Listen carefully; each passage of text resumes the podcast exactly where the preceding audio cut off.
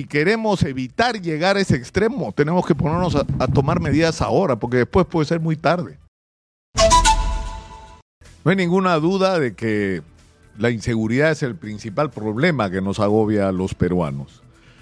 Y lamentablemente eh, lo que está ocurriendo es que se siguen tomando medidas que no corresponden a una estrategia eh, planificada, pensada, para enfrentar de la manera más eficiente este agobio contra nuestra sociedad.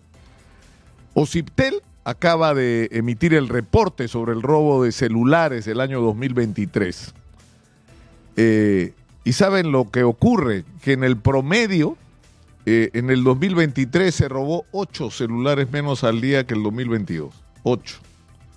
Es decir, se robaban 4.684 al día en promedio, ahora se roban 4.676. O sea, ¿qué es eso? El éxito en ocho celulares o sea, sinceramente, ¿han visto las penas? O sea, si robas un celular en moto, puedes ir 30 años a la cana. No pasa nada, siguen robando celulares. Y el problema es que los ladrones de celulares son finalmente el eslabón que no es el principal del tráfico de celulares robados. El enemigo es principal al que hay que pegarle, al que hay que desarticular, es el que recibe los celulares robados y tiene una industria montada alrededor de eso, de venta de piezas y de, venta de celulares, ¿no? A los que los rechipean o no sé cómo se llama. O sea, esos son los, a los que hay que pegarle, a la cabeza, a los que articulan a estos miles de ladrones de celulares que están en la calle y que en muchos casos son jóvenes ninis, sin chamba, sin oportunidades, que, frente a, quienes debíamos o sobre quienes deberíamos pensar no solo castigarlos cuando infringen la ley, sino cómo darles oportunidades. Pero el problema es que esto ocurre cuando, cuando no se tiene una estrategia clara ni una comprensión del fenómeno que enfrentamos. Cuando fue destituido el comandante general de la policía, desde mi modesta opinión, irregularmente, porque se pasaron por encima de lo que dice la ley sobre cuáles son las causales para vacar a un, o, para destituir a un comandante general, se dijo en la resolución de destitución que la estrategia de los estados de emergencia había fracasado. ¿Y qué se está planteando en Trujillo? Estado de emergencia. Es decir, eso mismo por lo que sacaron por fracasado al general Angulo y nos dicen que van a instalar un cuartel militar. ¿Para qué? ¿Qué van a hacer los militares? O sea, los vamos a saltar a la calle que busquen gente con cara de choro para meterle un balazo, como ocurrió en Ayacucho. O sea, o sea, ¿cuál es el plan? Jueces sin rostro. O sea, ya se olvidaron que a los que sentenciamos por terrorismo con jueces sin rostro tuvimos que volverlos a juzgar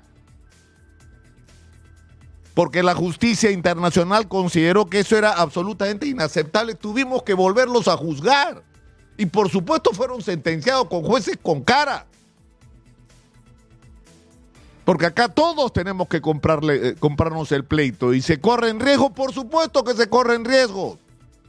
Por supuesto que sí. Como se corrieron en la lucha contra el terrorismo donde incluso para los periodistas hablar contra Sendero Luminoso era correrte el riesgo que te pongan en la lista para matarte.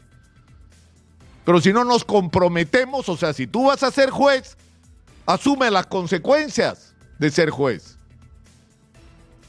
Y una de las consecuencias es correr el riesgo de que cuando sentencias un delincuente, ese delincuente puede tomar venganza. Entonces, insisto, o sea, seguimos Ayer hemos hablado en La Libertad, hemos hecho una conexión extraordinaria y hemos escuchado a quién. A un importante dirigente de la, de la minería que viene de la minería artesanal de Yacuabamba y que se ha convertido en un fenómeno extraordinario, entre otras cosas de seguridad. A este lugar no entra nadie ni sale nadie que no se identifique. Cuando llegaron los venezolanos y se pusieron sabrosos, se reunieron en, el estadio, que dicho sea paso, tienen un tremendo estadio porque gastan la plata de la minería para arreglarle la vida a la gente y darle incluso entretenimiento. Y decidieron sacar a los venezolanos y después bajaron el tono. Dijeron, aquellos que tengan chamba se quedan siempre y cuando cumplan dos condiciones. Que un Bambino le firme la garantía de que está trabajando y la emisión de un carnet. Tienen carnet los venezolanos ahí los correctos, la gente de bien, la gente de trabajo, los otros están fuera, no pueden entrar. Y eso es un ejemplo extraordinario. Entonces, estos mineros no son enemigos, son aliados de la lucha contra la delincuencia en Patás, que está agobiada por las extorsiones, los asaltos, los secuestros, el sicariato, es decir, todo lo que pasa, los robos sistemáticos de mineral, de explosivos. Y hemos hablado con los dirigentes de las rondas campesinas de Patasia de la Libertad que se han fajado contra el terrorismo, que se fajan permanentemente contra la delincuencia y que hoy están enfrentando a la banda criminal. Ni siquiera los han llamado para hablar. Ni siquiera los han llamado para hablar. O sea, ¿cómo le vas a declarar la guerra a los delincuentes en la libertad si no lo haces con la gente? Y con la gente que además está organizada y sabe cómo se pelea contra los enemigos de la patria, porque lo han hecho. Entonces, yo creo que estamos en un momento crítico, es decir, tenemos que hacer un alto, necesitamos entender de una vez por todas que la única manera de enfrentar la crisis de inseguridad que tenemos es fortalecer a la Policía Nacional, limpiarla de corrupción, darle equipo, darle el personal adecuado, darle las armas, darle las comunicaciones, darle todo lo que necesita en términos de infraestructura y de logística para enfrentar a la delincuencia, que le permita hacer planes de control territorial de las calles y simultáneamente investigación contra las organizaciones criminales e inteligencia. Y todo eso supone recursos y alrededor de la policía se articulará a los serenazgos, a la gente organizada en los barrios urbanos, en las rondas, en el campo. Se articulará incluso a los policías particulares y por supuesto a las Fuerzas Armadas que en determinadas circunstancias cuando vayas a necesitar tomar el control físico de un territorio, puedes usar a las Fuerzas Armadas como respaldo de la policía, pero no reemplazando a la policía. Todo eso está dicho, todo eso está escrito. Lo único que tienen que hacer es voltear a la gente que sabe yo no sé si ya preguntarle, entregarle la capacidad de decidir. Y yo he dicho y he citado a dos generales de la policía, no, a dos sociólogos, opinólogos, a Carlos Morán y a Félix Muraz, dos generales de la policía en retiro. Dicho sea de paso, los dos detectives que han hecho estudios, o sea, Morán fue el que eh, empezó el plan Mariano Saltos y Félix Murazo hecho con los alemanes un trabajo extraordinario sobre la crisis de inseguridad en el Perú. Y los dos dicen que no se trata solamente de esto, de articular a la policía y todo lo demás que hay que hacer, sino que funcione la fiscalía, que funcione el Poder Judicial, que se controlen los penales, pero además que se enfrente el problema social. Porque si tenemos un millón y medio de ninis, estamos jodidos.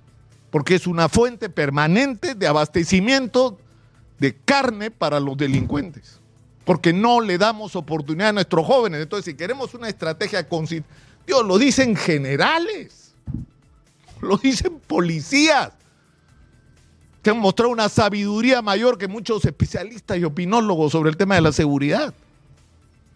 Entonces, yo, yo, yo creo sinceramente que algo tenemos que hacer para cambiar esta situación, porque eso nos está poniendo peor y termino con que hablamos permanentemente de que no queremos estar como, como Ecuador, como ha estado en un momento Colombia, como están muchas regiones de México, bueno, si queremos evitar llegar a ese extremo, tenemos que ponernos a, a, tomar medidas ahora, porque después puede ser muy tarde. Porque cuando la situación sale de control, ahí, ahí va a ser demasiado tarde. Soy Nicolás Lucar, esto es Hablemos Claro, estamos en Exitosa la voz que integra al Perú, 95.5 de la FM en Lima. Estamos en el canal 34 de Movistar.